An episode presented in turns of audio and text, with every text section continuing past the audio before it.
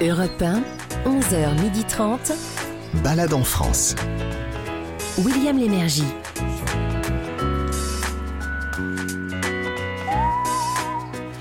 Bonjour à tous, madame, monsieur, bienvenue à Balade en France, l'émission qui vous emmène dans des lieux où vous n'auriez peut-être pas imaginé aller en 2022 et en 2023 non plus d'ailleurs. Euh, ça tombe bien, nous voilà. Pour commencer, euh, j'ai prévu pour vous un lieu insolite. On vous propose de dormir dans une ancienne gare. En Bourgogne, mais ça ne suffit pas à vous dire ça. Vous allez voir, c'est plus compliqué et c'est plus beau. Ensuite, direction le département de l'Inde pour visiter un musée rare, celui de la chemiserie et de l'élégance masculine, ça existe. Juste après, nous irons en Normandie, dans l'un des lieux les plus visités de France. C'est le cimetière américain de Colville-sur-Mer, au-dessus de la célèbre plage d'Omaha Beach. Après ça, vous aurez les confidences d'une personnalité, aujourd'hui Michel Fugain, qui réside en France et vous dira pourquoi. Vous aurez le droit ensuite à une balade sémantique proposée par Sarah Doraghi sur des expressions typiques de certaines régions que vous ne comprendrez que si vous y habitez dans la région. La balade culinaire aussi, il y a ça dans cette émission avec une recette régionale signée Fabrice Mignot et qui aujourd'hui eh bien, vous permet de retourner en Normandie avec la recette du Bostock. C'est pas fini, vous connaissez Bostock? Ouais. Ah oui. Dans la balade en plein air, nous irons ensuite au Pouldu, en Bretagne, sur les traces du peintre Paul Gauguin, là où il avait ses habitudes, dans, un paysage qui l'a beaucoup inspiré. Ensuite, ça sera la balade culturelle de Sarah Doraghi, de nouveau, direction Toulouse, qui consacre une grande exposition à l'œuvre de Niki de Saint-Phal. Vous savez, c'est la célèbre créatrice des nanas, mais elle n'a pas fait que ça. hein. Cette, cette rebelle euh, fut aussi une grande féministe. Voilà pour le sommaire en route pour ces multiples balades. Oh, il y en a au moins sept.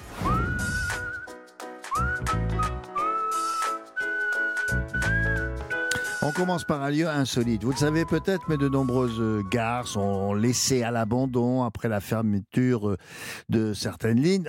Or, il est possible d'en racheter pour y habiter. Bien sûr, mais on peut aussi les, restaurer, ces gares, pour en faire des, des chambres d'hôtes, par exemple. Alors là, c'est le cas grâce à Christine et, et Grégory Marchal. C'est à Dracy-sur-Loup. Vous savez pas où c'est ben, Ça tombe bien, parce que notre guide à nous, c'est Gavin Clémenté Ruiz, également ambassadeur du guide du routard, va vous dire où nous sommes. Bonjour Gavin. Bonjour William, bonjour à tous. Eh bien, Dracy-sur-Loup, William, c'est en Bourgogne.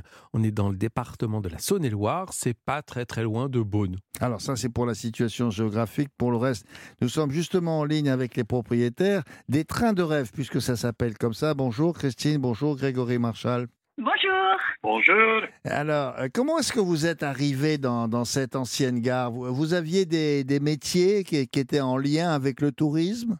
Euh, originalement, c'est seulement pour la préservation euh, euh, monument historique. euh, et après, on a trouvé l'ancien wagon lit de l'Orient Express. On pense peut-être c'est une bonne chose pour les touristes. Oui. Dans quelles circonstances vous avez euh, découvert cette, euh, cette gare, Christine? Ah, tout à fait par hasard, en fait. hein. Euh, il s'est trouvé que j'ai voulu montrer à mon, à mon mari, quelques, faire découvrir à mon mari l'architecture de vieux monuments français. Mhm. Donc, j'ai fait visiter une vieille gare dans les Ardennes. On en trouve beaucoup, effectivement, un peu partout en France. Est-ce que c'est facile, dites-moi, d'acheter un bien comme ça Ça appartient à qui, après tout? Ça appartenait à la SNCF. Hmm. Et non, ça n'est pas facile d'acheter une gare à la SNCF. Euh, Mais comment vous avez fait pour installer des, des, des, des wagons euh, Parce qu'il n'y a, plus- y a plus de voies, là, maintenant. Si, il y a des voies, mais les voies appartiennent encore à la SNCF.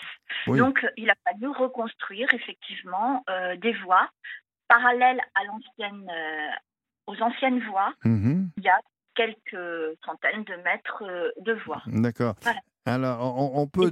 Oui, oui, bien sûr. Alors, euh, on peut dormir là où vous êtes, on peut même y manger. J'ai vu les, les photos. Et puis, il y a aussi beaucoup d'objets que vous avez récupérés. Euh, finalement, je me suis dit, mais quand on visite ça, quand on visite les, les wagons, comme dit, Gré- comme dit Grégory, euh, c'est un petit musée autour du train, non? Oui, c'est un musée vivant. Euh, vous, vous êtes transporté dans un ailleurs, vous êtes euh, 50, 60 ans en arrière et vous devez vivre en fait un peu comme à cette époque, Mhm. dans, dans, dans un, un, un vrai wagon, une vraie voiture lit Orient Express euh, Ouais. qui date de 1948, hein, c'est ça Ah, oui, ouais. oui. Et puis euh, une autre voiture lit Mhm. le train bleu, qui est encore plus exceptionnel d'ailleurs, qui date de 1953, qui date du plan Marshall, qui est la première voiture qu'on a trouvée. D'accord.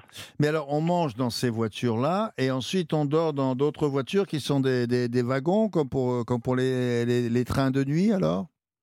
Alors, on dort dans deux voitures lits, donc l'Orient Express de 48 et l'autre voiture, le train bleu de 53, Ah, et on dîne dans, dans un, un wagon restaurant. Ah oui, j'ai vu ça. Oui, oui. Alors demandez-lui qu'il m'explique parce que dans ce wagon, il y a, il y a tous les objets qui- qu'il y avait à, à l'époque, non Il me semble. J'ai j'ai cru reconnaître ça. Oui, euh, on a un wagon privat. Privat euh, au nom de wagon euh, de Hercule Poirot, de le euh, roman euh, Agatha Christie. Et ça, c'est exceptionnel, euh, la décoration originelle de Orient Mhm. Express de mille- 1900. Mhm. Et les autres objets euh, de collection, les euh, lampes de wheel, euh, les lampes actuellement électriques aussi, et euh, 2000 Oh oui, objets de collection, 2000, lampes, ouais, casquettes, etc., etc. D'accord. je vais juste me permettre d'ajouter, William, Oui, les gens qui viennent dîner dans le wagon restaurant oui. dînent dans de la vaisselle d'époque. Ah oui, c'est ça. Dans l'Orient Express. Donc les assiettes sont d'époque, l'argenterie est d'époque. Oui, oui, j'ai vu ça sur les tables. Voilà. Évidemment, on s'y croirait vraiment, quoi. Oui, oui. Dites-moi, pour terminer, euh, je crois que vous avez besoin d'un coup de main. Alors, dites- dites- dites-moi euh, de quoi il s'agit, si on, si on peut, de, nous, les auditeurs de- d'Europe 1, euh, vous aider dans votre projet? Alors oui, on a besoin de, on a besoin de plusieurs coups de main. Le premier, il reste une voiture que nous souhaitons aménager pour l'accès aux pers- des personnes euh, handicapées à besoins Oui. particuliers. Donc là, on, on a besoin d'une aide financière puisque depuis la création du train, tout a été fait sur du train des rêves, tout a été fait sur les fonds personnels de mon mari. Mhm. Il n'y a eu absolument aucune subvention, quelle qu'elle soit. Voilà.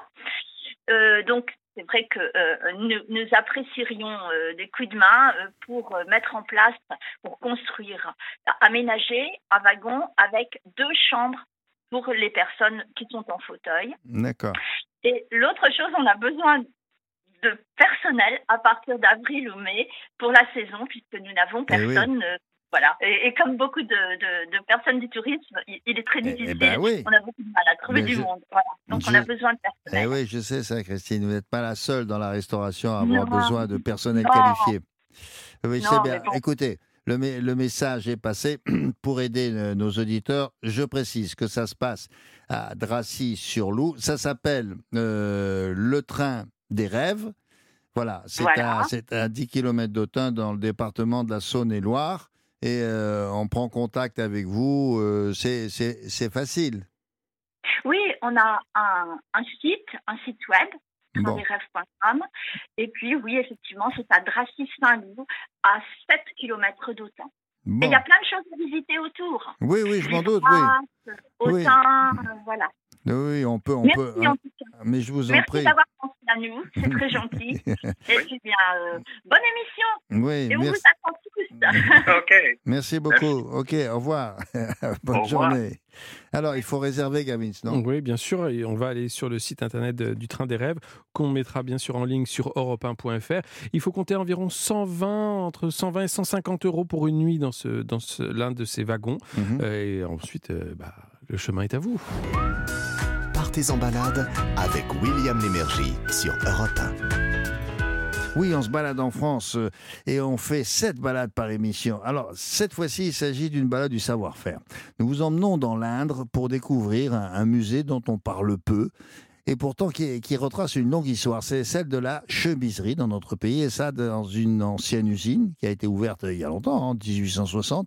Alors, vous allez voir que nous allons remonter aux origines de la chemise d'une part et d'autre part découvrir un atelier de fabrication tels qu'ils existaient à, à- à l'époque des, des vieilles machines à coudre, mais bien sûr, il a été rénové, réadapté aux technologies d'aujourd'hui. Gavin Clémenté-Ruiz, qui aime bien broder lui aussi. Mais enfin, lui, il brode sur un thème dans son guide du routard. Il va vous dire où nous sommes, Gavin? Eh bien, William, nous sommes à Argenton-sur-Creuse, département de l'Indre, alors 30 km à peu près hein, de, de Châteauroux. Euh, c'est une ville qu'on surnomme la Venise du Berry. J'aime bien. Il y, en a beaucoup Il y de a Venise, plein de Venise partout. Il y a des... Ouais. Là, c'est la Venise du Berry. Ouais. Et oui, euh, c'est Argenton-sur-Creuse. Euh, parce que la Creuse y serpente entre de très jolies maisons à galeries et aussi avec des anciens moulins. C'est vraiment très beau. hein. Euh, c'est une ville qui a, qui a connu la prospérité euh, grâce aux tanneries autrefois, au travail de la peau jusqu'à la fin de la moitié du 19e siècle. Mais elle n'a rien perdu de, de son savoir-faire sur la chemise Oui. qui là date bah, de 1860. Alors ça, c'était euh, un, un peu d'histoire et, et de géographie. Nous sommes en ligne avec Nathalie Gaillard, qui est directrice de ce musée de la chemiserie et de l'élégance masculine. Bonjour Nathalie. Bonjour. Dites-moi, depuis quand date ce musée-là? Alors le musée est ouvert depuis euh, 1993, Hmm. mais euh, l'idée du musée est née euh, dans les années euh, 80, au début euh, de. 1980-82, euh, sur l'année du patrimoine. D'accord, mais ce musée-là, Argenton-sur-Creuse, euh, il y avait de bonnes raisons pour qu'on le construise dans, dans ce lieu-là? Il a un passé qui, qui correspond à l'histoire de l'industrie de la chemise? Bien sûr, c'est d'ailleurs un ancien industriel, Jean-René Gravreau, qui a souhaité euh, conserver euh, la mémoire d'une activité euh, qui était encore en place dans les années 80 à Argenton, euh, et donc qui a euh, monté ce musée de la chemiserie et de l'élégance masculine euh, pour euh, rappeler l'histoire, Oui. cette histoire industrielle qui était très forte à Argenton. D'accord. Euh, D'ailleurs, je me suis demandé quand, les, hommes, euh, à quelle époque ont-ils mis ce que l'on appelle des chemises, c'est-à-dire un, vêtement plus ou moins long euh, avec des manches et, et éventuellement un, un col. Ça date de quelle époque ça? Alors, on, va dire que le, la chemise euh, apparaît au Moyen Âge. On l'appelle pas tout à fait chemise, on l'appelle plutôt chintz. Et euh, c'est un Une vêtement qui est Une, caché. une, Chintz, une une chasse chintz. comme, comme C-H-A-2-S-E Non, c'est H-A-I-N-S-E. Ah, une chance. E. Voilà. Et, et Ah, c'est un vêtement qui est caché à l'époque. Hein. Voilà. Euh, Elle, elle se porte sous la houppelande des hommes, sous le vêtement. Voilà, c'est un, Ah oui, mais ça un être vêtement qui ne se voit pas encore. Oui, mais ça devait être très, très encombrant, si j'ose dire, parce que ça devait être un peu ample, c'était pas collé au corps. Alors, elle était en forme de T, très simple. Elle n'était pas encore très ample, mais c'est vraiment à partir euh, du, la fin du XVIe siècle, euh, XVIIe siècle, que la chemise prend de l'ampleur. Naturellement, euh, dans les chemises portées par l'aristocratie. Hein, euh, Alors, ce sont gens, des euh, chemises avec un, avec un col, de la dentelle, elles sont parfois plissées, Et- non? Exactement, puisque euh, vous avez euh, la fraise au Oui. XVIe siècle. Oui. Hein. Euh, on a bien cette image de ce col tuyauté Hmm. qui va se transformer en, en col plat, en dentelle, l'image euh, des mousquetaires, hein, par Oui, exemple. Oui, c'est ça. Et puis, et puis après, au XVIIIe siècle, ce col plat devient jabot. Et là, on pense à tous ces, cette imagerie euh, de- des rois de Louis XIV avec le jabot de dentelle euh, qu'il porte sur son habit.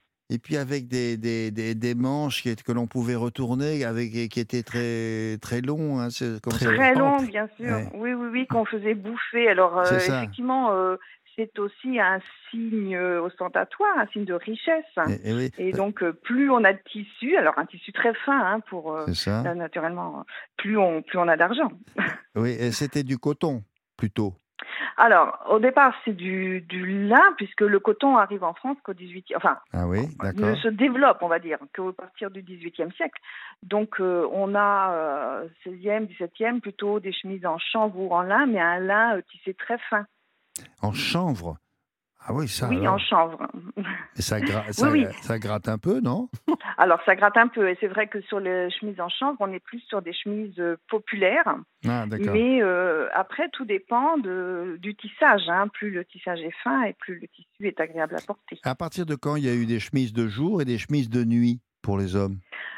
Alors, pendant longtemps, la chemise, elle est portée euh, à la fois le jour et la nuit. Mhm. Euh, et puis, euh, ça se, se développe vraiment euh, à partir du euh, 18e, fin 18e, début 19e siècle, euh, avec aussi euh, tout le travail des hygiénistes sur euh, la toilette euh, et donc où il ne faut pas garder le linge de, jour et le linge de nuit. Oui, bien sûr. Hein, voilà. Mais on, voit des, des, hommes, il y, a des, il y a des images comme ça, le, gars avec son petit bonnet sur la tête, sa bougie à la mmh. main, sa longue chemise de nuit et pieds nus en train de traverser le couloir. Quoi. Il y a cette idée. Voilà, donc oui, oui. Alors, pas, ah, donc la chemise, la, la, chemise de nuit, elle va être portée par les classes aristocratique et bourgeoise au 18 et 19e siècle. Mhm. Euh, dans le milieu populaire, on garde sa, chemise de jour pour eh. dormir encore. Ah oui, bien sûr. Euh, d'ailleurs, il n'y a pas que des chemises dans votre musée, il y a aussi d'autres vêtements ou accessoires, non? Oh, Bien sûr, parce que vous savez que la chemise... Bah, c'est un beau produit, mais exposer que des chemises, c'est pas forcément toujours intéressant. C'est pas c'est pas fun fun, oui. donc, donc, il faut aussi replacer la chemise dans son contexte.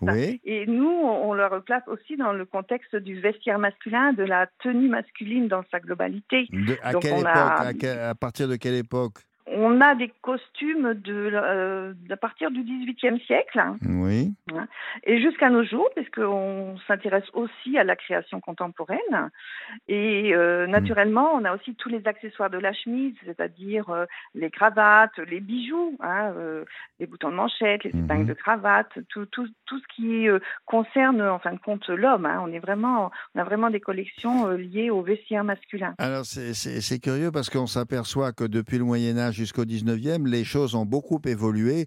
Euh, depuis l'époque du pourpoint, où on portait, on portait même des sortes de collants, jusqu'au costume du 19e. Mais après, ça n'a pas tellement évolué. Aujourd'hui, on a des costumes comme il y avait il y a, il y a 100 ans, quoi. Après tout, bon, un peu aménagé. Oui, c'est bizarre. Ah, c'est un peu amélioré quand même, mais c'est parce que euh, pendant très longtemps, en fin de compte, c'est la mode masculine, le vêtement masculine et l'homme qui, euh, qui avait son importance et, euh, dans, le milieu, hein, dans, dans, le milieu aristocratique. Et, et, donc, euh, le vêtement féminin a été laissé un petit peu de côté, si vous voulez. Et à partir du, du XVIIIe siècle, les choses évoluent et c'est la femme qui va être, prendre de l'importance qui est à, l'image naturellement du mhm. mari. Hein. Mhm. Et, et, la mode masculine va du coup perdre en, Mm. Ben, en, tonalité, en couleur, hein, fini les costumes d'époque, vert, euh, orange, etc. elle, a, elle, a, un peu stagné. On s'est limité à, une veste, un gilet et un pantalon. Alors que les femmes. Oui, un peu un uniforme, si oui, vous presque. oui, oui. Et un, hein, le, trois pièces. Oui, oui, c'est ça, le trois pièces avec un, avec un chapeau plus ou moins haute forme. Mais les femmes ont pris leur euh, revanche euh, lentement, mais sûrement, grâce à des, des femmes comme Coco Chanel, d'ailleurs, qui ont beaucoup inventé pour, pour les femmes. Est-ce que dans votre musée, on voit les étapes de la confection d'une chemise avec les, les, les machines d'époque ou pas? Oui, parce qu'on est à un musée à la fois donc de mode. On vient parler de parler de la mode masculine, de l'évolution de, de, la chemise et du vestiaire masculin. Mais la deuxième partie euh, qui est importante hein, dans notre musée, c'est tout ce qui est lié à la mémoire industrielle d'Argenton, ces chemiseries hein, dans lesquelles on fabriquait euh, de la chemise d'homme depuis 1860. Et donc on a une salle qui est consacrée à euh, ces étapes de fabrication d'une chemise hein, en hmm. reconstituant un atelier, donc du patronage à la coupe, au montage, euh, euh, repassage, etc. D'accord, il y en avait beaucoup d'entreprises, de, des ateliers comme ça à Argenton? Oui, il y avait, on a, on a dénombré plus de 35 ateliers. Au début du, du 19e siècle, il y avait plus de, de 2000 euh, femmes qui travaillaient dans la confection. C'était vraiment un, un, apport euh, de salaire aussi pour ces femmes, pour ces foyers hein, qui avaient connu des difficultés ben, économiques euh, hmm. liées aux tanneries, liées à la vigne, etc. Oui, mais c'est elle qui savait le faire. Euh, monsieur Clément Ruiz a des choses à vous demander. Oui, je voulais juste savoir, dans les collections euh, contemporaines, euh, j'ai pu voir que vous aviez des, des, des, créateurs contemporains qui vous offraient des, créations, Castelbajac par exemple, ou alors la créatrice de Comme des garçons. Il y a, je crois même qu'il y a une, une chemise de Johnny Hallyday. Alors, effectivement, depuis très longtemps, on s'intéresse à, la mode contemporaine, hein, parce que il faut aussi, euh, on va dire, construire les collections de demain. Donc, il mhm. faut s'intéresser à la mode d'aujourd'hui. Donc, soit par des dons, soit par des achats. Et puis, euh, On a alors, on a une chemise de Johnny Hallyday, euh, mais c'est c'est pas une chemise qu'il a portée. C'est un modèle qui lui avait qui avait été fait euh, par la maison Févret, qui était un costumier euh, parisien, Ouais. qui donc avait fait ce modèle en 1962 Oh là euh, là. pour son Olympia. Oui, Mais par contre, nous avons une autre chemise qui est pour moi bien plus importante. Euh, c'est la chemise qu'a portée Charlie Chaplin lors de la remise de son Oscar à Hollywood en 72. Pas Ah, mal. Et ouais. donc euh, voilà, donc avec euh, la euh, son peux nœud vous- papillon. Je peux vous demander comment il est arrivé à, à Argenton-sur-Creuse, la, la- oui, oui, la oui. chemise de Charlot? C'est une chemise qui a été achetée en vente aux enchères à Genève Ah, euh, au début des années 90. Il y avait eu une grande vente sur euh, sur euh, Charlie Chaplin. oui, bah, et il, il donc ça, c'est une chemise dont nous sommes quand même très fiers. Il, habitait pas loin, puisqu'il est- il a fini sa vie en, en Suisse. Euh, il y a des expositions temporaires également. Quelle est la prochaine? Alors, l'année prochaine, donc, enfin, ou cette année, puisque nous sommes en 2023, nous fêtons les 30 ans du musée. Mhm. Et donc, c'est une exposition qui va être consacrée donc, aux 30 ans. à- et c'est une exposition participative avec la population, euh, voir euh, les pièces, Je les objets euh, qui les ont... Enfin, Mhm. qui les ont marqués durant ces 30 ans. Euh, vous savez, les musées aujourd'hui, c'est vrai que ce sont des collections, des expositions, Oui. euh, mais c'est aussi euh, travailler avec la population locale, avec le territoire. Et, euh, et voilà, ça sera ce- une exposition sur, sur ce partage entre la population et le musée. Euh, Gavin, ça lui donne des ailes, lui, l'histoire de la chemise. Bah oui, je voudrais vous faire un petit cadeau, Nathalie.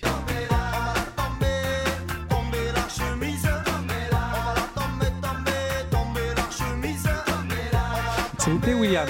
Oui. Moi, je croyais que vous vouliez offrir la, la chemise de William Lémergie au musée de la chemiserie. Bah pourquoi pas? Elle est jolie. Il a une jolie chemise bleue aujourd'hui. Alors il n'a pas de bouton de manchette? Euh, non, ah ben ça, j'ai rarement porté ça. Ouais, oui, ça, vous irait vrai. bien pourtant. Ouais, ça, Pas de c'est pas- cravate, ou alors il n'a pas de cravate. je, je les mettrai en boucle d'oreille. Mais, mais il a une chemise. Euh, voilà, vous voyez, Moi aussi d'ailleurs. Moi aussi. Je Je savais que serait. Mais c'est, euh, remarquez, il, il a dit ça en plaisantant, je trouve que ça serait pas une mauvaise idée de demander pour fêter un anniversaire chez vous, je ne sais pas, 30 ans, de demander à des, ar- des artistes s'ils voulaient bien euh, vous donner comme ça, vous pourriez Bah, en mettre euh, des dizaines, vous William, vous pouvez commencer. la chemise, d'un écrivain. Un gars qui, est, qui, est- qui passe sa soirée à écrire et noircir des pages, un écrivain serait formidable. Bah, William Lémergie. Voilà. Oui, non, pas-. Euh, bon, bah, BHL, écoutez, BHL. Ah ouais, une chemise de Oui, BHL. ouais, par Eh, exemple. Oui, Et on, on- excellent. on avait essayé, on n'a pas eu, mais bon, si vous avez des petits On va lancer, n'hésitez on va pas. lancer l'appel.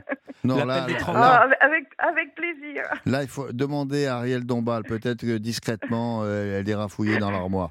Bon, merci beaucoup. En tout cas, euh, c'est le musée de la chemiserie et de l'élégance masculine. C'est à Argenton-sur-Crèce. C'est dans le département de l'Indre, c'est ça? C'est pas, c'est Tout pas à loin. C'est pas loin de Châteauroux. Merci Nathalie Gaillard. Vous en êtes Merci à direction. vous. Bonne journée à vous. Et au plaisir. Et au plaisir. Gavins, alors, c'est ouvert tout le temps. Eh bien, c'est ouvert tous les jours de 9h30 à 12h et de 14h à 18h, sauf le lundi, à partir de février. Et l'entrée est à 5 euros. Alors, une adresse, ou, ou plusieurs même Ah, d'ailleurs. moi, j'ai une adresse pour dormir. hein. Ça s'appelle les Vieilles Maisons du Pont. C'est une chambre d'hôte. euh, on, on dit une chambre d'hôte de charme, j'aime bien euh, préciser. Euh, c'est dans une ancienne, une- un ensemble de maisons anciennes à galeries euh, qui donnent sur la Creuse. Il y a même une, une galerie d'art au rez-de-chaussée de cette belle maison d'hôte, Vieille Maison du Pont. La double, la chambre double est à partir de 85 euros. Europe 1, 11h30, balade en France. William Lémergie. Nous allons vous emmener maintenant dans un site parmi les plus visités de France. Je ne sais pas si vous le saviez. Alors, c'est pas l'habitude dans cette émission puisqu'on privilégie les lieux plutôt méconnus. Mais de temps en temps, il y en a certains qui méritent franchement votre attention et pour cause.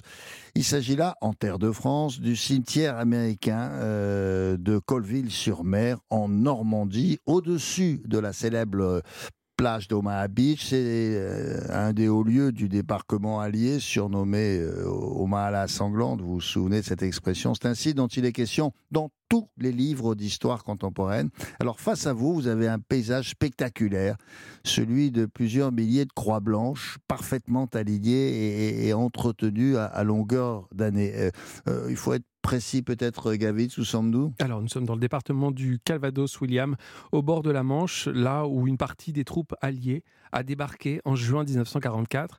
Nous sommes à 3 heures de Paris et pas très très loin de Oui, c'est vrai, c'est pas loin par, par l'autoroute A13 et c'est vraiment assez facile. Alors ce cimetière est un hommage permanent à tous ceux euh, morts pour la liberté. Il y a ici plus de 9300 ans, on verra le nombre exact tout à l'heure, mais pour en savoir plus, nous sommes justement en ligne avec Scott Desjardins qui est surintendant. Alors ça s'appelle le Normandy American Cemetery. Bonjour Monsieur Desjardins. Bonjour, monsieur. Alors, je l'ai dit correctement, on, on- on- on- on dit plutôt ça en anglais. Oui. D'accord. Oui, le Normandy American Cemetery, vous êtes correct. Je suis correct. Euh, le cimetière est, est- est en fait en, en quatre parties. Alors, lesquelles et, et que contient euh, chacune d'entre elles? Dans le cimetière, il y a quatre parties. La première, c'est le centre des visiteurs. Euh, le centre des visiteurs, c'est un centre de deux étages euh, avec des expositions, un petit théâtre, euh, un film de six minutes pour euh, expliquer un peu Oui, euh, qu'est-ce que- qu'est-ce qui arrive ici le, six- le, le- le 6 juin. La deuxième partie, ça serait le cimetière lui-même, oui, où qu'on a plus que 9300 enterrements. oui. de les soldats qui ont, euh, qui ont débarqué du débarquement et jusque les soldats qui ont libéré Paris le mois d'août oui. euh, dans 44. Ah oui, en, Euh, en plus, en plus. en a, plus, et oui, oui. il n'y a pas simplement que ceux qui, euh, qui ont combattu sur, sur la plage et qui sont disparus sur cette plage. Il y a- ce cimetière, c'est un territoire américain? Non, pas du tout. Euh, c'est un territoire français. Vraiment, le, le- le terrain appartient à la ministre de la Défense française, Mhm. Mais ça a été euh, donné euh, à l'États-Unis Ah, voilà. à, perpé- à perpétuité euh, pour être un cimetière. Mais le terrain c'est le terrain. euh, On n'a on on pas la même euh, euh, euh, statut d'une ambassade. Ah, oui. c'est quelque chose qu'on ne veut pas non plus, hein, parce qu'on a vraiment besoin de la sécurité de la gendarmerie euh, Oui, oui. et tout pour, pour nous, pour, nous, pour nous supporter. Combien il y a de visiteurs par an? Cette année, on a eu euh, plus que 1,7 million de visiteurs euh, ici à à- au cimetière. Ah oui, c'est énorme. Euh, oui, c'est énorme. Quand on dit la, la plage d'Omaha, mais en, en réalité, il s'agit de trois plages, non? Non, la plage d'Omaha elle-même, c'est la plage euh, d'Omaha et euh, euh, c'est la plage de les trois villages Ah. d'Omaha Beach, qui est Colville-sur-Mer, Saint-Laurent-sur-Mer et Verville. Ah oui, d'accord, c'est ça. Euh, et- et c'est- Ces trois villes, villages-là euh, fait Omaha Beach. D'accord. Ah oui, on les a groupés, euh, on appelait ça Omaha Beach. Euh, Est-ce que l'on sait combien d'hommes exactement ont débarqué là, dans ce lieu, au, au matin du 6 juin 44 Oui, si au- à cette plage elle-même, on a eu plus de 40 000 hommes qui ont fait le débarquement sur Omaha Beach. Mhm. Un autre euh, 20 000 euh, soldats américains qui ont fait le débarquement sur Ut- Utah Beach. Mais Mhm. ici, pour Omaha Beach, c'est plus que de 40 000 hommes euh, le 6 juin qui ont fait le débarquement.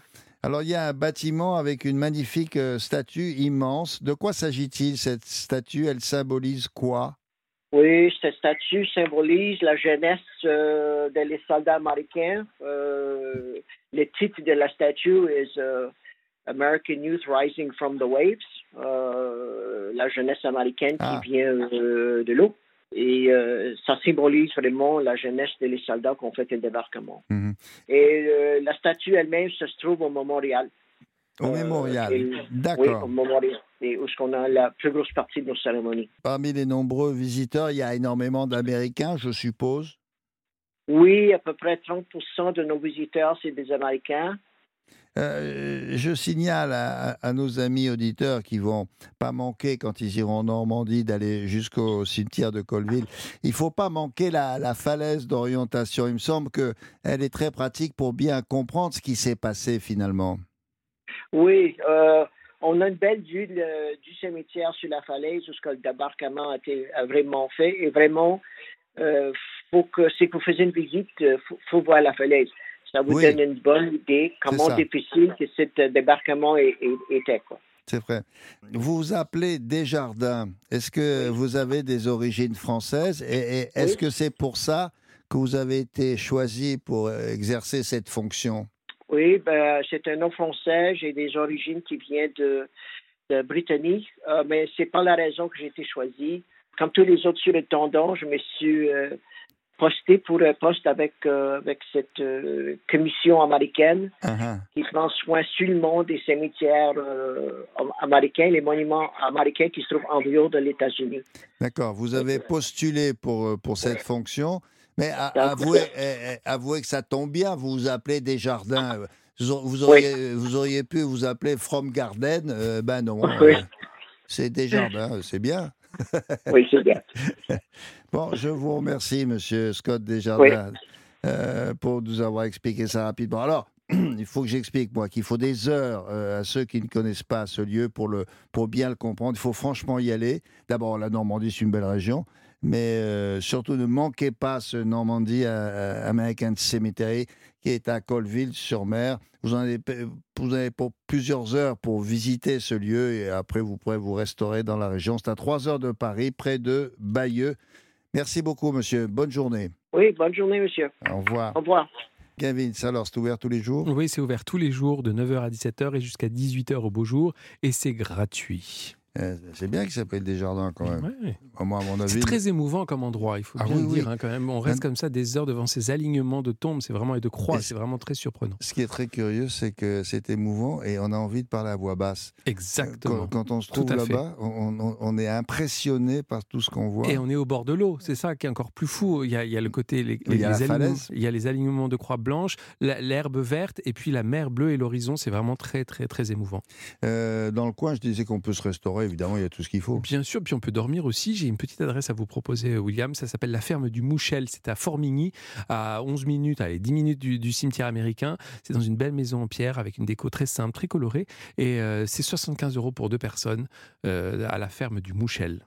Alors, on va changer une nouvelle fois de lieu. Direction la Corse, près de Calvi. C'est là que Michel Fugain a, trouvé un havre de paix depuis de nombreuses années, puisqu'il y vit, et il nous fait partager son amour de cette île qui est située entre mer et montagne, au micro de Daniel Moreau. Balade en France sur Europe 1. Bonjour Michel Fugain.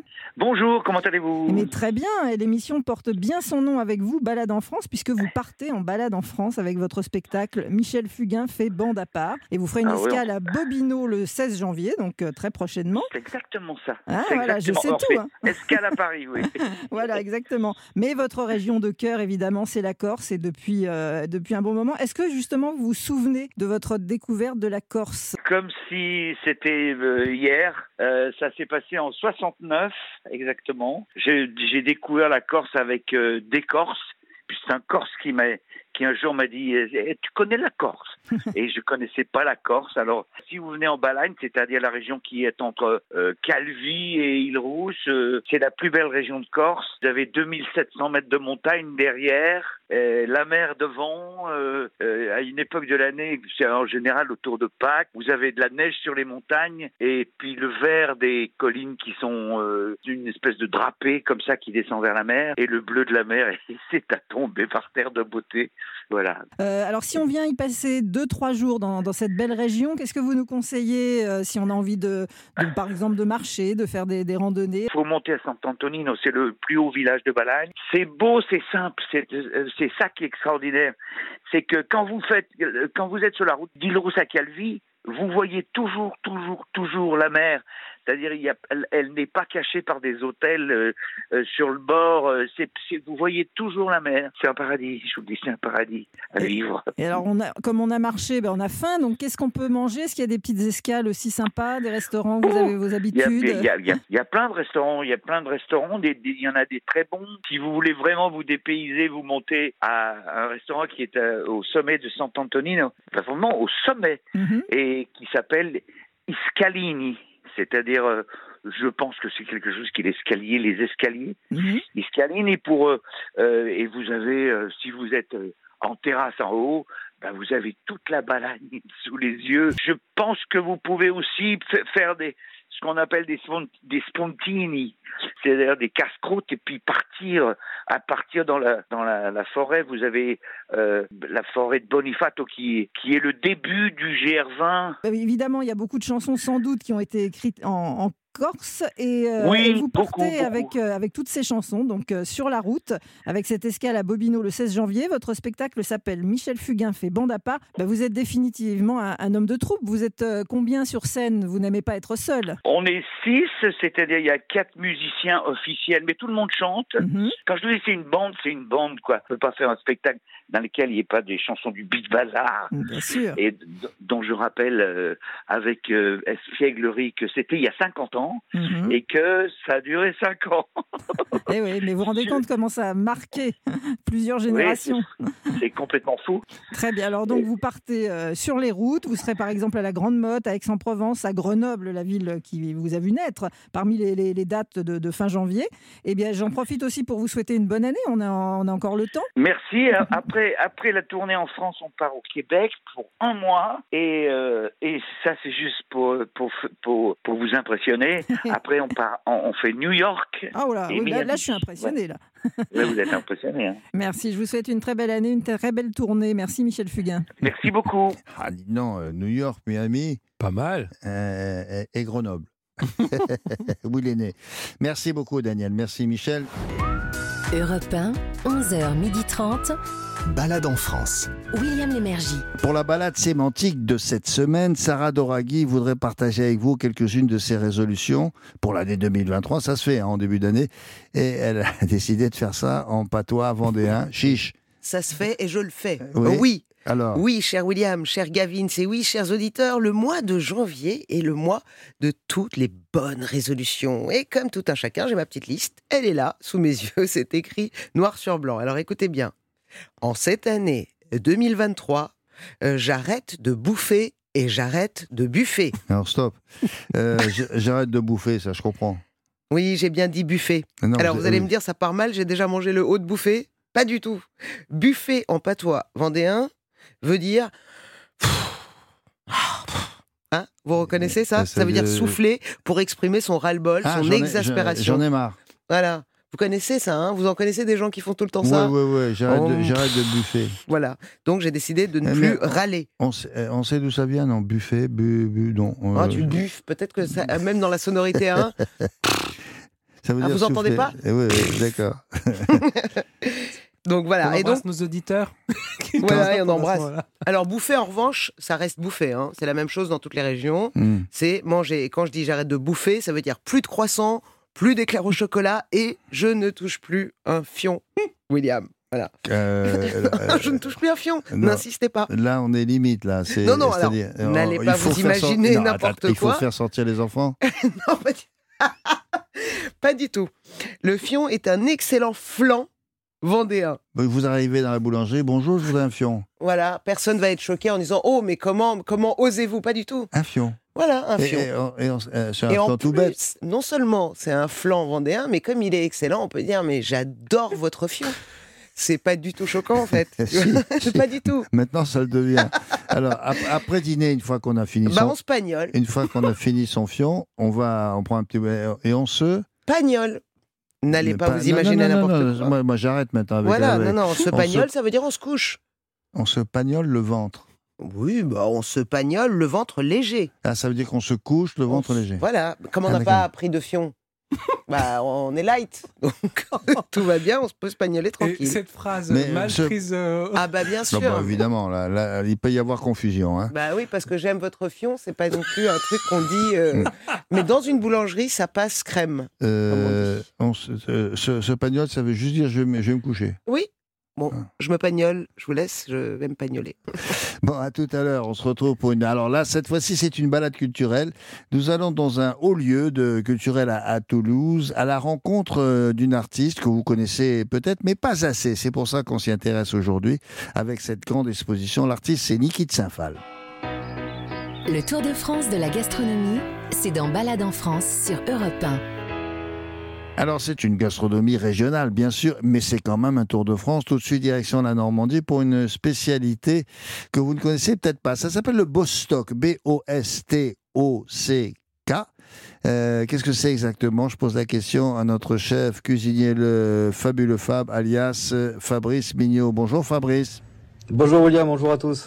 Alors, il faut que vous expliquiez ça. Euh, le, le Bostock, euh, qu'est-ce que c'est au jeu? C'est- un dessert ou c'est un plat salé? Alors le Bostock, c'est une pâtisserie.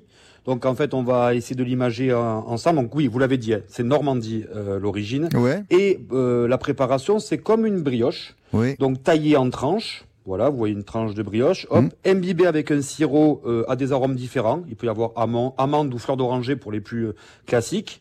On y met dessus une, une couche de crème d'amande. On met par-dessus des amandes torréfiées et on met ça au four. si je résume, c'est un pain perdu un peu plus sophistiqué. Ouais, et si on n'aime pas les amandes, on on est fichu là. hein. Si on n'aime pas les amandes, on mange du pain perdu classique.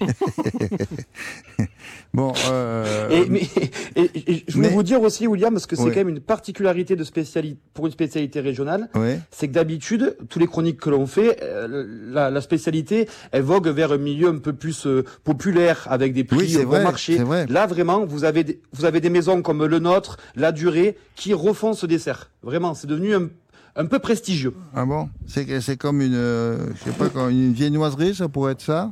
Ouais, ouais, c'est exactement ça. Voilà, comme vous voyez aujourd'hui, euh, une chocolatine euh, qui devient un peu euh, une belle chocolatine, un produit un peu dans des belles euh, pâtisseries. Donc ça devient un peu comme ça, quoi. Vraiment, une viennoiserie un peu de luxe. Oui, vous, vous dites chocolatine parce que vous êtes un gars de Toulouse. Hein Pourquoi? Mais vous savez qu'au Nord, on Ça se dit comment Sinon, ça existe. Il n'y a pas d'autre nom. hein. Comment ça se dit? Ben, Un pain au chocolat, pardi. Et voilà. Non, vous prenez une baguette, vous mettez du carré de chocolat, ça c'est un pain au chocolat. Mais sinon, la chocolatine, c'est une chocolatine. Ah, il avait, il a, il a déjà, il a déjà argumenté. Vous hein. nous l'avez énervé là. Ah, Voilà, et, et chocolatine. Non, non, mais il a deux raison. équipes. hein. Alors, de quand, de quand elle date cette euh, recette de Bostock? Alors, Bostock, on va dire que c'est dans les années euh, 30. Euh, répandu plutôt dans les pays anglo-saxons. Et là-bas, on appelle ça le, le French toast. Ah, Et il était, on va dire, de manière historique, cuit dans des conserves. Donc, de base, il est rond. Euh, on va dire, on va dire, dans les années 30, il était rond, parce qu'il Mhm. était cuit directement dans la conserve. Mhm. Aujourd'hui, comme on récupère des brioches et qu'on taille des tranches, eh ben, il a plutôt une forme carrée ou rectangulaire. d'accord. Euh, ça, c'était pour la partie historique. On en vient maintenant à la recette précisément. Allons-y. D'abord un sirop. Sirop, c'est vraiment une base de la pâtisserie, rien de plus simple. C'est de l'eau, du sucre et un arôme. Donc ici, je vous conseille quand même la fleur d'oranger. Je trouve que c'est ce qui va bien, comme il y a pas mal d'amandes à côté. Moi, je mets de la fleur d'oranger. Les brioches, vous récupérez une brioche, même rassis, c'est même mieux rassis. Ah. Donc vous la taillez en tranches. Hop, de 3 cm. Vous la posez sur euh, une plaque qui va au four et vous imbibez votre tranche avec ce sirop. Rien de plus simple. Vous laissez reposer, ça il faut que ça s'imbibe, euh, allez on va dire 15-20 minutes. Pendant ce temps-là, je fais une crème d'amande. La crème d'amande, rien de plus simple. On fait fondre du beurre, on ajoute du sucre glace, de la poudre d'amande, de la maïzena, on peut y mettre un œuf et évidemment du rhum. Bon. Donc voilà, je prends cette cuillère de crème d'amande, je tartine généreusement euh, mon pain, euh, ma brioche en fait, et je vais cuire ça au four pendant 12 minutes. Et quand je sors, je vais parsemer un peu euh, d'amande torréfiée et un peu de sucre glace. Et là, vous allez avoir une texture un peu chaud, froid, gratiné, c'est- pas mal. Hum, hum, hum. Qu'est-ce qu'on fait après? On, on laisse ça tranquille après ou on y va tout de suite? Bah, sincèrement, euh, dans les pâtisseries, vous allez la manger froide. Alors, euh, euh, super chaud, c'est pas bon parce que euh, on n'aura pas la bonne texture, mais Bon. tiède, c'est pas mal. Un Tiède. peu comme pas mal de viennoiseries. Tiède, c'est vraiment le bon plan. Merci beaucoup euh, Fabrice hein, pour Merci. cette recette. À la semaine prochaine. Bye, dit, à la prochaine. À, à dimanche Merci. prochain. Europe 1, 11h30. Balade en France. William Lémergie.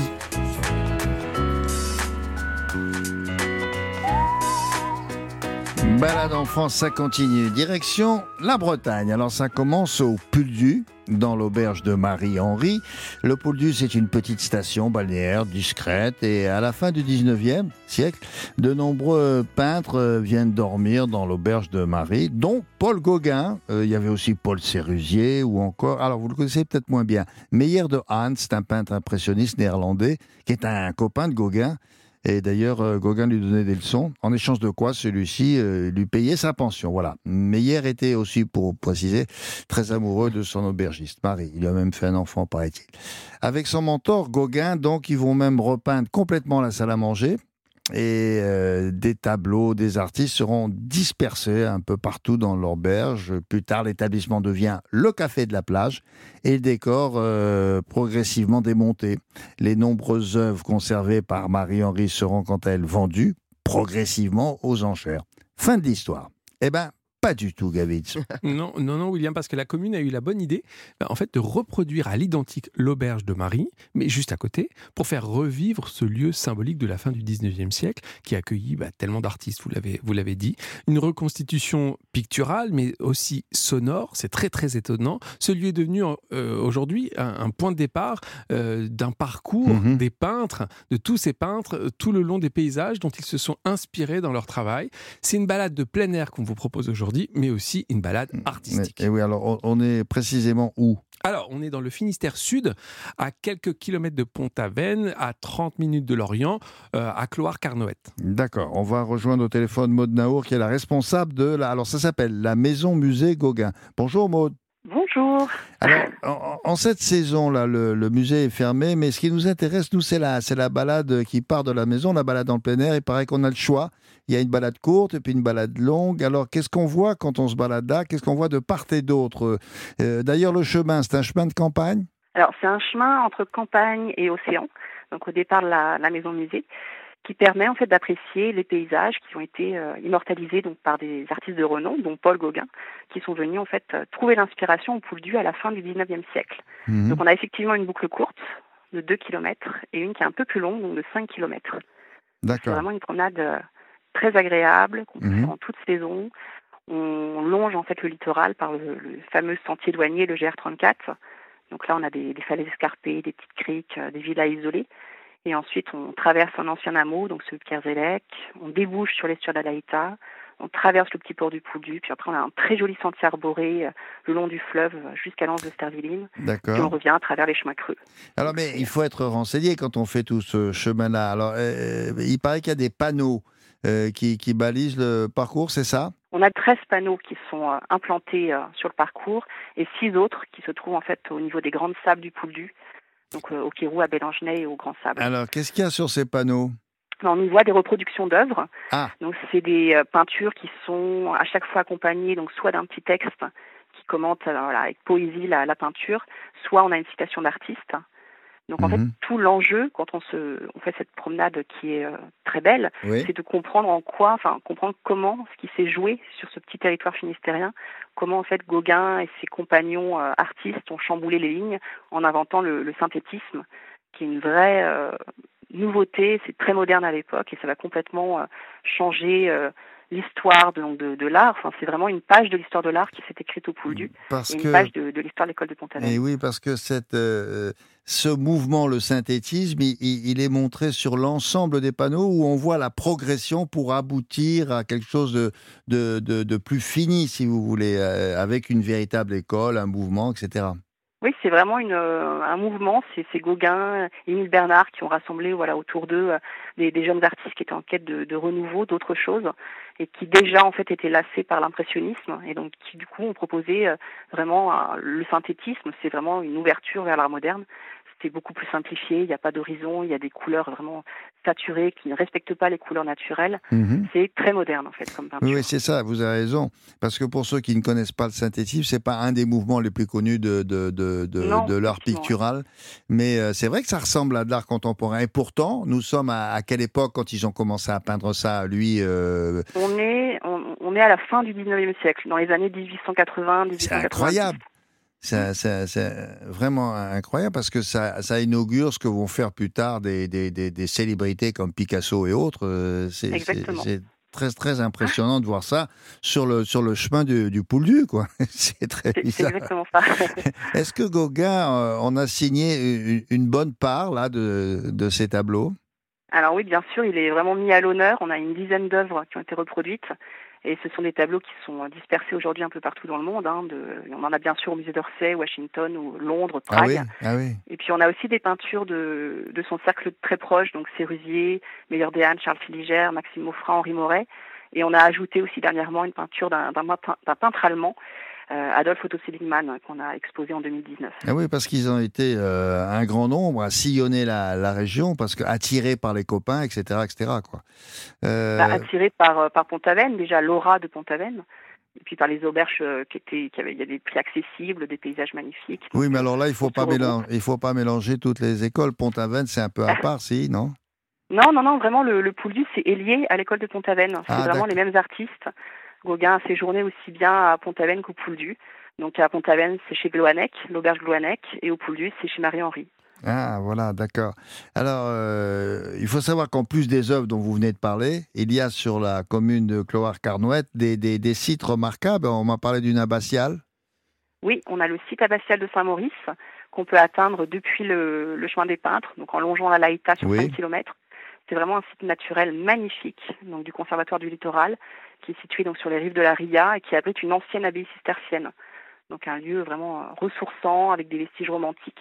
Donc Mhm. on a vraiment une histoire qui vieille de, de plus de 800 ans qui est racontée ici. Alors, c'est une balade en bord de mer, vous l'avez bien expliqué, mais c'est aussi une balade culturelle. Est-ce qu'il y a en plus des, des, des visites euh, guidées pour en, pour en savoir euh, plus et mieux sur les œuvres que l'on croise? Tout à fait. Donc de la, en fait, c'est pendant la belle saison, donc de la mi-juin à la mi-septembre, on organise tous les vendredis une promenade commentée, donc qui dure deux heures. Ah, bien vraiment, ça. on va prendre la- le, le chemin des peintres et on va expliquer euh, toute la modernité de cette peinture. Mais est-ce qu'on sait à l'époque si, si ces tableaux-là euh, ont pu se vendre parce que, se vendre Parce qu'on sait bien dans, ce genre d'auberge euh, que, la patronne, euh, ben, elle échangeait parfois un tableau avec un repas ou même une chambre. Voyez, est-ce que ça s'est vendu ça? Alors, chez Marie-Henri, c'était pas tout à fait ça. Marie-Henri, en fait, elle vient d'ouvrir son commerce, donc elle n'a pas les moyens de faire crédit et elle n'accepte pas d'être payée en tableau. Non. Donc du coup, euh, voilà, c'est pour ça que Gauguin était, était quand même soulagé d'avoir à ses côtés Meilleur des Halles, qui lui euh, recevait une pension, donc c'était un peu plus confortable. Mais du coup, euh, il, il a peint vraiment, ils, ils ont peint, parce qu'ils sont plusieurs à avoir peint le décor de la salle à manger, pour, euh, pour Ah oui. s'occuper, pour s'amuser, voilà, pour laisser une trace, mais absolument pas en paiement. Mais c'est curieux ça, de- du coup, pour, pour rendre service, et, et ils trouvent rien de mieux, ces deux-là, de repeindre toute l'auberge. quoi. Mais c'est des œuvres incroyables, c'est terriblement rare. Qu'est-ce que c'est devenu cette affaire? Alors c'est- l'histoire est assez surprenante, c'est que euh, Marie-Henri, bon, elle a eu du flair, elle a sans doute été bien conseillée. Elle a quand elle est partie euh, s'installer euh, dans sa commune natale, elle a récupéré en fait tous les tableaux, tout ce qui était aussi démontable, les portes qui avaient été peintes, les, les objets sculptés. Alors, elle est partie avec ça, mais elle n'a pas pu les prendre tout le décor, bien sûr, parce que ça a Eh été peint directement sur le plafond et le mur. Donc du coup, c'est resté sur place. Les propriétaires ont changé. Euh, ça a été le plafond malheureusement a été démonté, donc on, on- sans doute pour être vendu, mais on en, on en a perdu la trace. Et le grand mur peint a été recouvert heureusement de papier peint. Oui. Donc du coup, ça a protégé en fait les peintures de Eh ben, Gauguin voilà. et de Dehaene pendant de nombreuses années, avant qu'un artiste américain, euh, à l'occasion voilà d'un passage au Pouldu, s'aperçoive voilà sous le papier peint qui venait d'être décollé, euh, qu'il y avait ces peintures et lui va se proposer de les racheter. Mais à l'époque, euh, vraiment, la propriétaire n'avait pas du tout conscience de, de la valeur de ce qu'elle avait. Ben oui, mais c'est arrivé euh, sur les bords de Seine aussi, où le, un papier peint a recouvert des, des œuvres d'artistes connus et elles sont restées cachées et elles étaient intactes après. C'est Voilà. c'est pour ça que je vous ai posé la question tout à l'heure. Et ben voilà. euh, et, le- et le synthétisme, là, le- ça s'est bien vendu, ça, à l'époque Ça a marché? Non, non, non. À l'époque, déjà, l'impressionnisme, on commençait, voilà, euh, ça commençait à être apprécié par un, par un cercle, on va dire, d'initiés. Donc, euh, le synthétisme, qui, voilà, qui en rajoute une couche dans, dans la modernité, dans le, le droit de tout oser. Euh, là, non, ça se vendait difficilement. D'ailleurs, euh, Eh le marchand demandait à Gauguin de venir à des choses un peu plus classiques pour pouvoir euh, vendre ses tableaux. Mais non, non, il va connaître vraiment le. Alors, même si Gauguin a vendu de son vivant, ça va vraiment exploser plus tard. D'accord. Bah, merci pour toutes ces explications. Ah, rien. Merci beaucoup. Ça s'appelle la maison musée euh, Gauguin. euh, et et- c'est euh, voilà, au Pouldu. Si vous passez par là, en tout cas, faites le voyage. Vous ne perdrez pas votre temps. Merci. Je vous souhaite Merci une bonne journée. Au revoir. Également, au revoir. Kevin, alors, euh, c'est facile à faire. Ça il suffit d'aller bah, là-bas. oui, on, on se retrouve devant la maison musée, c'est le point de départ, et ensuite on a le, le choix des deux balades, la plus courte ou la plus longue. Euh, c'est gratuit, bien sûr. Au printemps, on pourra visiter la maison en même temps quand elle sera réouverte. Et euh, l'été, on l'a dit, la maison musée propose aussi des visites guidées, donc profitez-en. La culture, toutes les cultures, sont dans Balade en France sur Europe 1. Mais oui, toutes les cultures. Et puisque 2023 est pour notre chroniqueuse d'origine iranienne, eh bien, c'est pour elle l'année de la femme. l'année de la femme et de l'année de la liberté. Sarah Oui. Doraghi, Oui, je me suis pas trompé. exactement. C'est la- Ozodi, Ozodi, Ozodi, c'est la liberté. Zadi, c'est quoi? C'est en. Zanzendegi Ozodi, vous savez, c'est ce slogan euh, que vous entendez depuis le 16 septembre 2022. C'est le cri, le nouveau slogan de liberté des femmes iraniennes et, du peuple iranien. Ça veut dire femme, vie, liberté. C'est quand même plus intéressant que En- la en- barbarie, l'horreur et la tragédie. Ah ouais, d'accord. Et elle dit ça quand elle manifeste. Femme, vie, liberté. Zanzendegi Ozodi. Voilà, ça fait penser un peu aussi à Niki de Saint-Phal, euh, C'est autre chose. mais, bon. qui vivait dans un pays libre. Bon. Alors, Sarah donc a, a- pensé à une exposition qui se déroule actuellement en- à Toulouse, consacrée à Niki de Saint-Phal. Donc, alors ça se passe aux abattoirs de la ville. Alors ça s'appelle comme ça, mais en fait, euh, désormais, ce lieu est un musée. Alors je dis ça pour ceux qui n'habitent pas la région. Pour- Pour les Toulousains, vous êtes au courant. Alors c'est une exposition qui retrace euh, toute l'œuvre de cet artiste très original, franchement.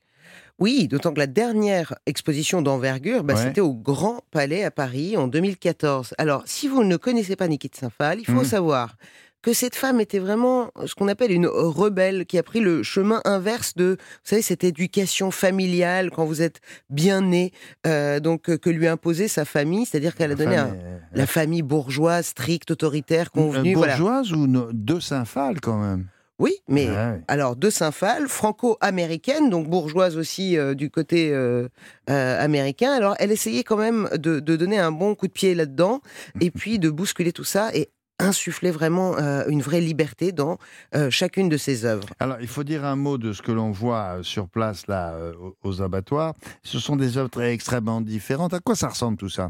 Alors d'abord, vous allez voir les abattoirs, ce qui est déjà avant de rentrer dans le, dans le musée, euh, qui existe, donc vous avez raison. Les abattoirs ne sont Ah oui, plus des ça. abattoirs, et Ouais. c'est un musée depuis Musée, ouais. euh, Hum, hum. l'an 2000 et vous avez, à part euh, l'œuvre de Niki de Saint-Phal, hein, je vous le dis juste comme ça, vous avez à peu près 3400 œuvres, voilà, là. au cas où. Hum. Donc en ce moment, vous avez effectivement les œuvres de Niki de Saint-Phal. Si vous êtes dans le coin, allez franchement voir ces œuvres, parce que de près, c'est quand même autre chose. Alors, l'exposition s'appelle Les années 80-90, l'art en liberté. Mhm. Et au moins, il faut y aller pour voir ces nanas, les fameuses nanas. Ah oui, Donc, oui. euh, ce sont ces femmes colorées, plantureuses, avec une forte poitrine et de grosses fesses qui paraissent joyeuses et dansantes. Alors, il faut expliquer quand même que ces femmes-là, ça ne ressemble pas à des femmes que vous pouvez croiser tous les jours. Elles sont euh, soit à quatre pattes, soit en train de danser. Elles sont de toutes les couleurs. Elles ont des drôles de têtes. Euh, Oui, Elles sont elles très- n'ont pas. Moi, ce qui me frappe, c'est qu'elles sont extrêmement colorées. J'avais presque oublié ça. Elles respirent la joie de vivre et la liberté. Alors, elles n'ont pas, vous avez raison, c'est un peu euh, particulier, puisqu'elles n'ont pas Dieu. Il n'y a pas. euh, voilà. Mais euh, elles sont très grandes. Et elles sont, euh, voilà, les formes généreuses. Mais c'était aussi.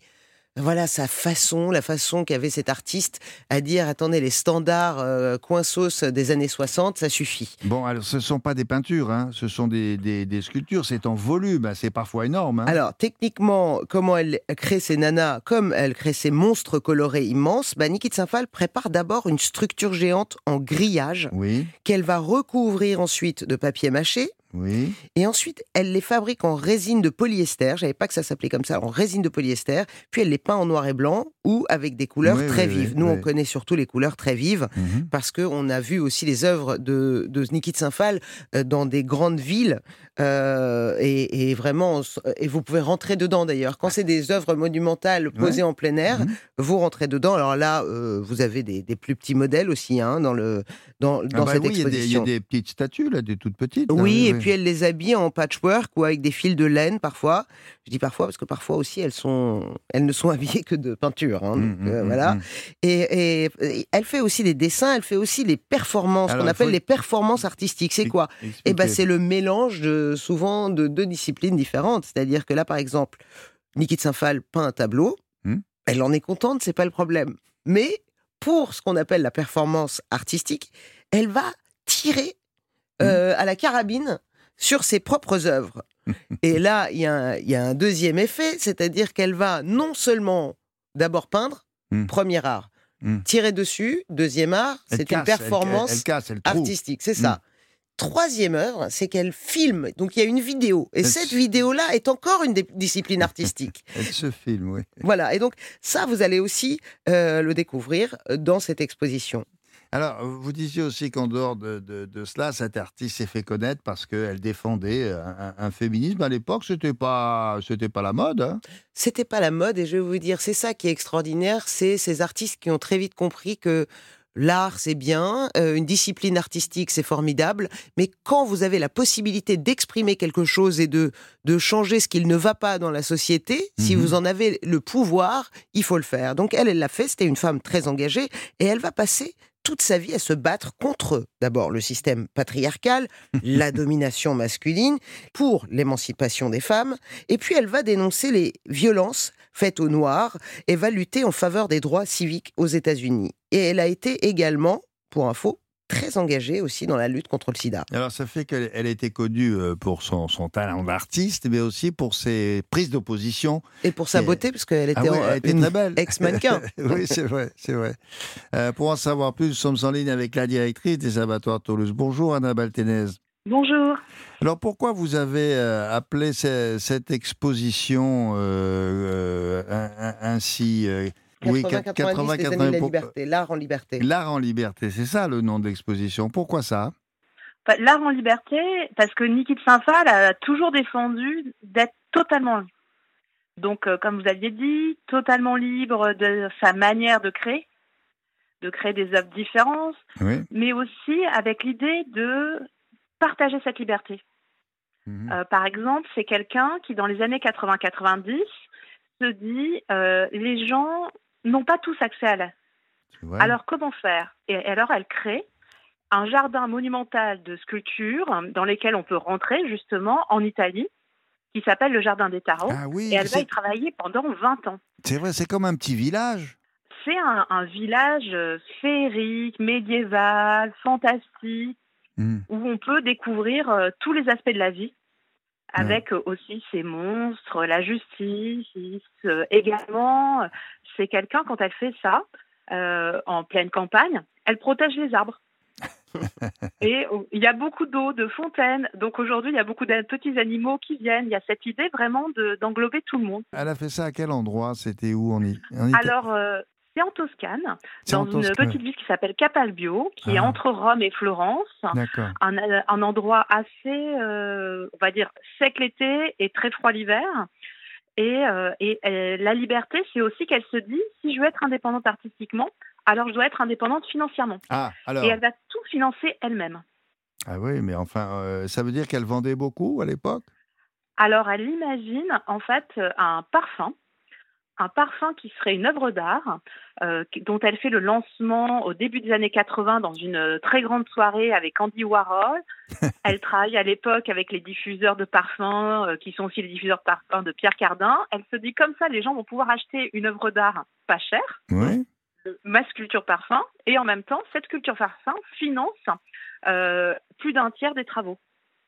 Et de la même manière, Ah, elle va imagi- imaginer des œuvres qui sont entre sculpture et design. C'est-à-dire on- qu'on peut s'asseoir sur les sculptures, elle fait des chaises, elle fait des tables, elle fait des éditions. Elle a vraiment cette idée qu'il faut euh, partager l'art Mais- et que l'art finalement doit être aussi en dehors du musée Ouais. ou des galeries. Et vous avez remarqué d'ailleurs à, à- à cette époque-là qu'on l'avait attaqué pour cette raison. On lui a dit oui, mais vous, vous n'êtes pas une artiste, vous êtes une décoratrice. euh, C'est bien, c'est gentil, mais enfin, vous n'êtes pas une artiste. Vous avez vu, elle, elle- elle a tout subi finalement. Oui, parce que les gens ne comprennent pas tout ça. Elle a vraiment cette idée et euh, je vois dans les visiteurs, notamment les jeunes artistes, sont très touchés par ça. Elle a vraiment cette idée de réfléchir euh, d'une certaine manière à un modèle économique Oui. qui soit euh, Oui. différent et qui permette de partager. Ce qui fait que dans l'exposition, on a aussi bien euh, dans la grande nef des abattoirs un monstre du Loch Ness qui fait plusieurs tonnes, des totems euh, également qui font plusieurs tonnes, mais dans l'exposition, vous pouvez avoir aussi des bijoux, des pins, des affiches, des livres d'artistes qu'à l'époque on pouvait acheter très peu cher, des vêtements aussi, Mhm. parce qu'elle, euh, elle, euh, dans cette idée de performance, elle, euh, elle avait aussi conscience que ce qu'elle disait avait une importance pour les autres. Mon voisin Et donc- Gavin Clément Ruiz a des choses à vous demander. Elle a fait aussi des pierres tombales. Par exemple, si on va au cimetière du Montparnasse à Paris, elle a fait la tombe de son ami Richard, Ricardo, je crois. Elle a fait un Oui. chat et elle a fait aussi un oiseau pour son ami Jean-Jacques. C'est c'est spectaculaire. Ah bon? Et vraiment, quand vous, vous voyez euh, que c'est ça. coloré? C'est très, très coloré. Ah Ouais, bon? ouais, et ça change un peu des pierres tombales traditionnelles. Ah d'accord. Oui, Et, d'ailleurs, euh, l'histoire de, son lien entre Ricardo et elle est à la fois très beau et très triste. C'était son plus proche assistant et ami. Euh, il, euh, il, est touché par la maladie SIDA, il va, décéder, il ne lui dit pas tout au début, il va chercher un, autre assistant pour qu'il puisse prendre sa place auprès d'elle, donc réfléchir à, comment ça va se passer après son décès et elle va s'engager énormément euh, pour, euh, pour la cause du sida tout au long Ah, des d'accord. années 80. Merci beaucoup. Merci Annabelle Ténès. Ça se passe aux abattoirs de Toulouse et je vous souhaite une bonne journée. C'est jusqu'à quand, Sarah? Merci à vous. C'est jusqu'au 5 mars euh, que vous pouvez visiter cette exposition. Alors profitez-en, il n'y en a pas si souvent et vous trouverez toutes les informations sur Merci europe1.fr. Bisous. Beaucoup, bisous à la semaine prochaine. Alors pour ceux qui n'étaient pas là au début de l'émission et qui voudraient la réécouter en podcast, c'est pas interdit, figurez-vous. Voici le récapitulatif des sites visités pour cette émission avec vous, Monsieur Clément Terruiz. Oui, William, aujourd'hui on est allé en Bourgogne et on a passé une nuit dans le train des rêves, dans une ancienne gare réaffectée. Oui, avec, avec des wagons dans lesquels on mange. Des wagons. Et Des on- wagons. des- Des wagons. Et on est allé aussi à Argenton-sur-Creuse dans l'Indre. On a découvert l'art de la chemiserie, j'aime bien ce terme, au musée de la chemiserie de l'élégance Toutes masculine. les chemises, hein Toutes même, les chemises. Même, même celles du Moyen-Âge. Exactement, là, à l'origine. À Colville-sur-Mer, en Normandie, dans le Calvados, nous sommes arrêtés au cimetière américain pour rendre hommage aux soldats du débarquement de 1944. Et enfin, au Pouldu, dans le Finistère, nous avons pris le chemin des peintres, Gauguin en tête. Et puis avec notre cuisinier Fabrice Mignot, nous avons découvert, alors je ne sais pas si vous connaissiez, c'est le Bostock. C'est une spécialité culinaire de Normandie, c'est comme du pain perdu, mais en- en- encore mieux. Quant à Michel Fugain, il s'est confié au micro Daniel Moreau pour parler d'une région qui est chère à son cœur. C'est la Corse, et la Corse du Nord, près de Calvi. Et puis avec Sarah Doraghi, à l'instant, on a parlé parfois euh, en patois vendéen. Je ne sais pas si vous vous souvenez. C'était quoi le mot dans Buffet. le, bu- Elle bu- buffe. Euh, ah oui, ça veut dire j'en ai marre. C'est Oui, un mot, hein. Ouais. Et, et puis euh, Niki de Saint-Phal à Toulouse. Merci beaucoup à Marie Jacquet, à Christophe Pierrot, Inès Arom. Nous, on va se retrouver avec grand plaisir dimanche prochain. C'est à partir de 11h. Passez une bonne journée et une bonne semaine. À dimanche prochain. Balade en France sur Europe 1.